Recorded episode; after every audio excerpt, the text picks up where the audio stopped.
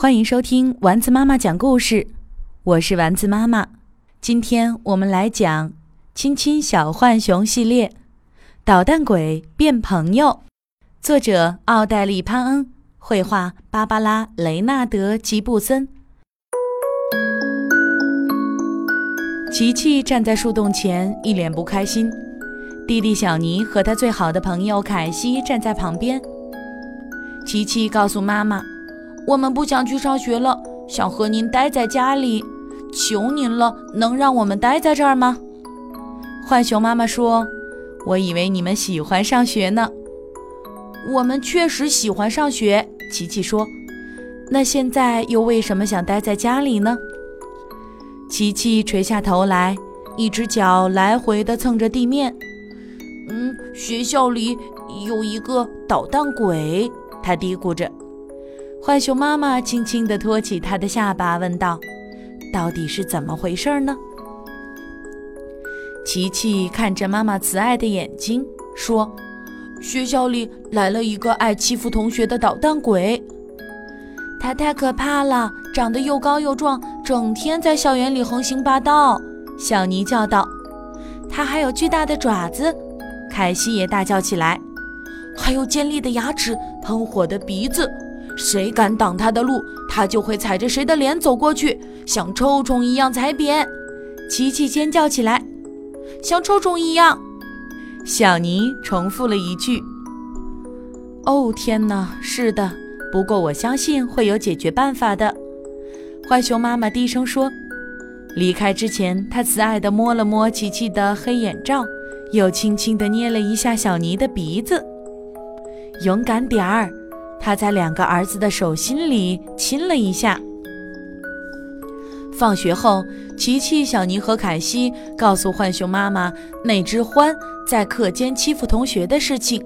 他先是从松鼠手里抢走一个气球，毫不客气地扎破了，然后爬上攀爬梯，使劲按压负鼠的手指，直到它掉到地上。最后，他又去吓唬一头雌鹿，害得它撞上了臭鼬。臭鼬吓坏了，噗的放了一个臭屁，连猫头鹰老师都拿他没办法了。浣熊妈妈说：“有些动物确实爱做坏事，但我觉得总会有办法改变的。去招呼你们的朋友到咱们的树屋底下，我要给大家讲一个故事。”一会儿，一群热切的森林小动物便聚到琪琪的树屋底下，听浣熊妈妈讲故事。很久很久以前，有一片铺满黄色石头的秘密森林。圆圆的石头很光滑，有大的也有小的，都非常漂亮。动物们都喜欢收集那种石头当宝贝。有一天，一只动物发现一块蓝色的石头，大家兴奋极了，还从来没有动物见过蓝石头呢。可这块石头的表面很粗糙，颜色暗淡。毫无光泽，棱角锋利，简直没办法握在爪子里。动物们小心地拿起蓝石头，不让棱角扎到爪子，一直带到森林中央，放到一节树桩上，展示给大家看。也许它是钻出地面太早了，所以是蓝色的。一只狐狸说：“接下来很多天，动物们都日夜守在蓝石头的旁边。”想看看会不会变成黄色，可是石头一直是蓝色的，尖锐的棱角也没有消失。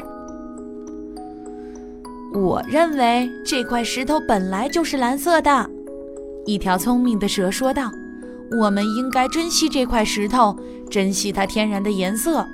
不过，如果想握在爪子里，又不想被扎伤的话，就得一起努力，把那些棱角磨平。”于是，啄木鸟们开始轮流用嘴巴切石头的棱角，然后花栗鼠用鼻子推着石头滚来滚去，其他动物则用树皮和毛茸茸的尾巴打磨抛光。没过多久，蓝石头就变得和黄石头一样光滑闪亮了。浣熊妈妈微笑地看着小动物们，解释说。学校里的那只獾就跟蓝石头一样，生性霸道。可如果你们一起努力，一定可以磨平它调皮捣蛋的棱角。第二天，下课铃声响起时，小动物们都跑到了外面，它们紧紧地挨在一起，勇敢地走向捣蛋鬼欢。琪琪拿着一个红色的球，走在最前面。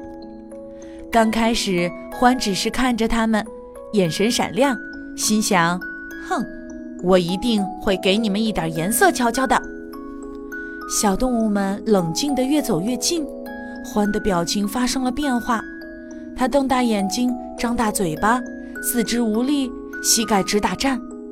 突然间，一向横行霸道的欢变成了胆怯的小可怜，他一边哭一边尖叫起来，心想。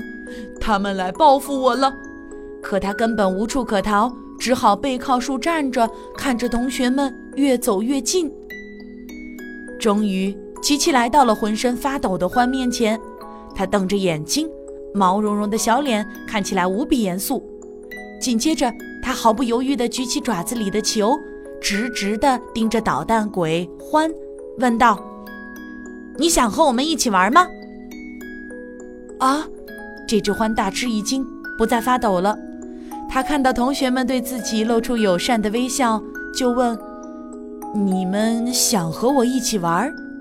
他一边开心的大叫，一边轻轻地接过红球，说：“好的，大家一起玩吧。”一瞬间，他的态度变温和了，从捣蛋鬼变成了大家的朋友，再也没有欺负别的小动物。琪琪又看了一眼林间小路，妈妈正微笑地注视着他们。她在手心里亲了一下，又冲儿子摊开手掌。琪琪也送给妈妈一个手心飞吻，然后和朋友们一起快乐地玩耍起来。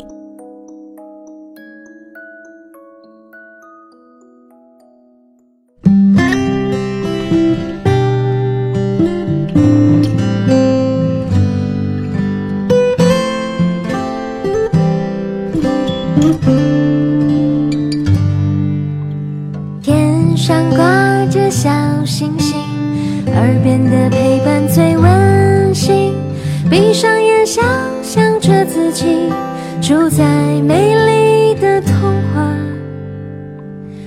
故事里。丸子妈妈讲故事。